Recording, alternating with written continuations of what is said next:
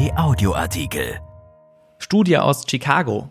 Covid-19, Atemnot ohne Alarmzeichen. Manche Covid-19-Patienten mit einem schweren Krankheitsverlauf leiden unter massivem Sauerstoffmangel, ohne dies zu merken. Forscher sind dem Phänomen der sogenannten stillen Hypoxämie auf der Spur. Eine zentrale Rolle spielt die Atemregulation. Diese Erkenntnis ist für die Forschung wichtig, um neue Therapien zu entwickeln. Von Regina Hartleb. Patienten mit einem schweren Verlauf von Covid-19 haben alle eines gemeinsam.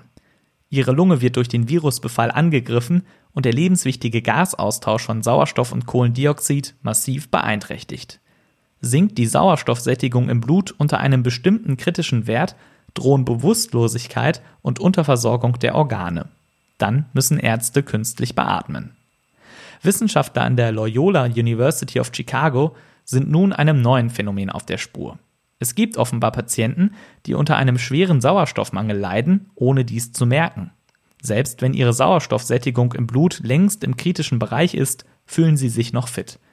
Während andere Menschen längst bewusstlos werden, können diese Patienten noch sprechen und sogar laufen.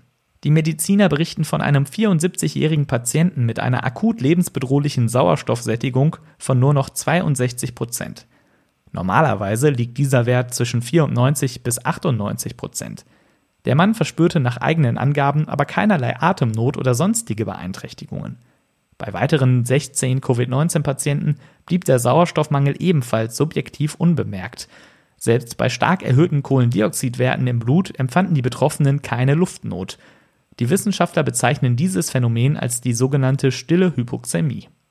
Auf der Suche nach Antworten für diesen Sonderfall der Biologie fanden sie nun erste Ansätze. Ein wichtiger Faktor ist demnach das Alter der Patienten. Martin Tobin und seine Kollegen von der Chicagoer Universität stellten die stille Hypoxämie vor allem bei älteren Menschen fest. Bei ihnen ist generell die Wahrnehmung von Atemproblemen schwächer ausgeprägt als bei jungen Menschen, die Forscher erklären. Bei Menschen, die älter sind als 65 Jahren, ist die Atemreaktion auf Sauerstoffmangel um 50 Prozent geringer. Auch Fieber kann die subjektive Empfindung des Patienten verzerren. Hierzu muss man die Zusammenhänge des Gasaustausches im Körper verstehen. Rund 20 bis 25.000 Mal am Tag atmen wir ein und aus.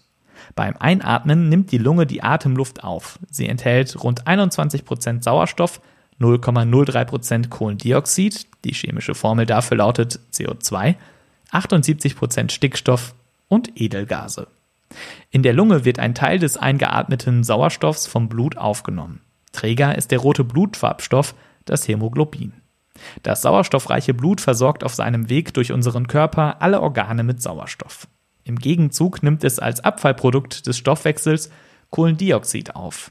Die Luft, die wir ausatmen, enthält dann nur noch rund 17% Sauerstoff, dafür aber 4% Kohlendioxid. Diesen Prozess nennt man Gasaustausch. Normalerweise reagiert unser körpereigenes Warnsystem unmittelbar auf einen Sauerstoffabfall im Blut und den Anstieg von Kohlendioxid. Dabei messen Sensoren in den Halsschlagadern den Sauerstoffpartialdruck im Blut. Dies ist die Menge des im arteriellen Blut gelösten Sauerstoffs. Im arteriellen Blut liegt dieser Wert normalerweise zwischen 70 und 90 mm Quecksilbersäule, kurz mmHg. Sinkt der Partialdruck unter den kritischen Wert von 60 mmHg, senden die Sensoren ein Alarmsignal an das Atemzentrum im Hirnstamm. Dies leitet unverzüglich Befehle an die Nerven des Brustraums, die dafür sorgen, dass unsere Atmung schneller und tiefer wird. Diese Sensoren in den Halsschlagadern können aus Sicht der Forscher in zweifacher Hinsicht bedeutsam sein für das Phänomen der stillen Hypoxämie. Bei Fieber nämlich ändert sich das Lösungsverhalten des Sauerstoffs im Blut. Die Sauerstoffsättigung sackt ab, während der Partialdruck gleich bleibt. Da die Sensoren aber nur auf den Partialdruck und nicht auf die Sauerstoffsättigung reagieren, kann der Abfall unbemerkt bleiben. Die Wissenschaftler vermuten, dass das Coronavirus zusätzlich die Atemregulation direkt manipuliert. Denn der spezielle Rezeptor, den SARS-CoV-2 zum Eintritt in die Zellen nutzt, ist auch in den Halsschlagadern vorhanden. Und zwar genau dort, wo sich die Sauerstoffsensoren befinden. Die Forscher schreiben in ihrer Studie, das Virus könnte einen spezifischen Effekt auf das Kontrollsystem der Atmung haben.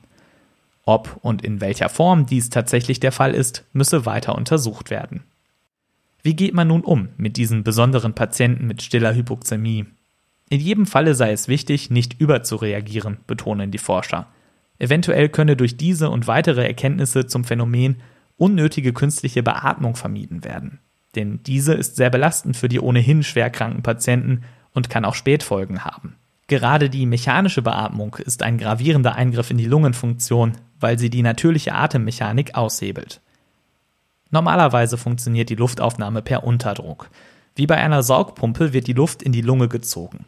Dazu kontrahieren die umgebenden Muskeln, der Brustkorb wird erweitert. Die Beatmungsmaschine funktioniert genau umgekehrt. Sie presst, vereinfacht ausgedrückt, sauerstoffhaltige Luft in die Lunge hinein und verdrängt die Flüssigkeit aus den Lungenbläschen. Dies kann mit Hilfe einer Beatmungsmaske geschehen oder invasiv, das heißt über einen Schlauch, der über Mund oder Nase bis in die Luftröhre geschoben wird. Besonders letzteres ist für den Patienten sehr belastend und kann nachhaltige Schäden mit sich bringen. Die Deutsche Gesellschaft für Pneumologie und Beatmungsmedizin, kurz DGP, gibt an, dass rund 40 Prozent aller Patienten, die künstlich beatmet werden müssen, später Schwierigkeiten haben, ohne das Beatmungsgerät auszukommen. Je länger die Behandlungszeit war, umso schwerer fällt später die Entwöhnung, das sogenannte Weaning. Denn die Atemmuskulatur baut während der Behandlung stetig ab. Die Erkenntnisse zur stillen Hypoxämie können also einen wichtigen Beitrag leisten, unnötige Intubationen zu vermeiden. Erschienen in der Rheinischen Post vom 28. Juli 2020 und bei RP Online. RP Audioartikel. Ein Angebot von RP Plus.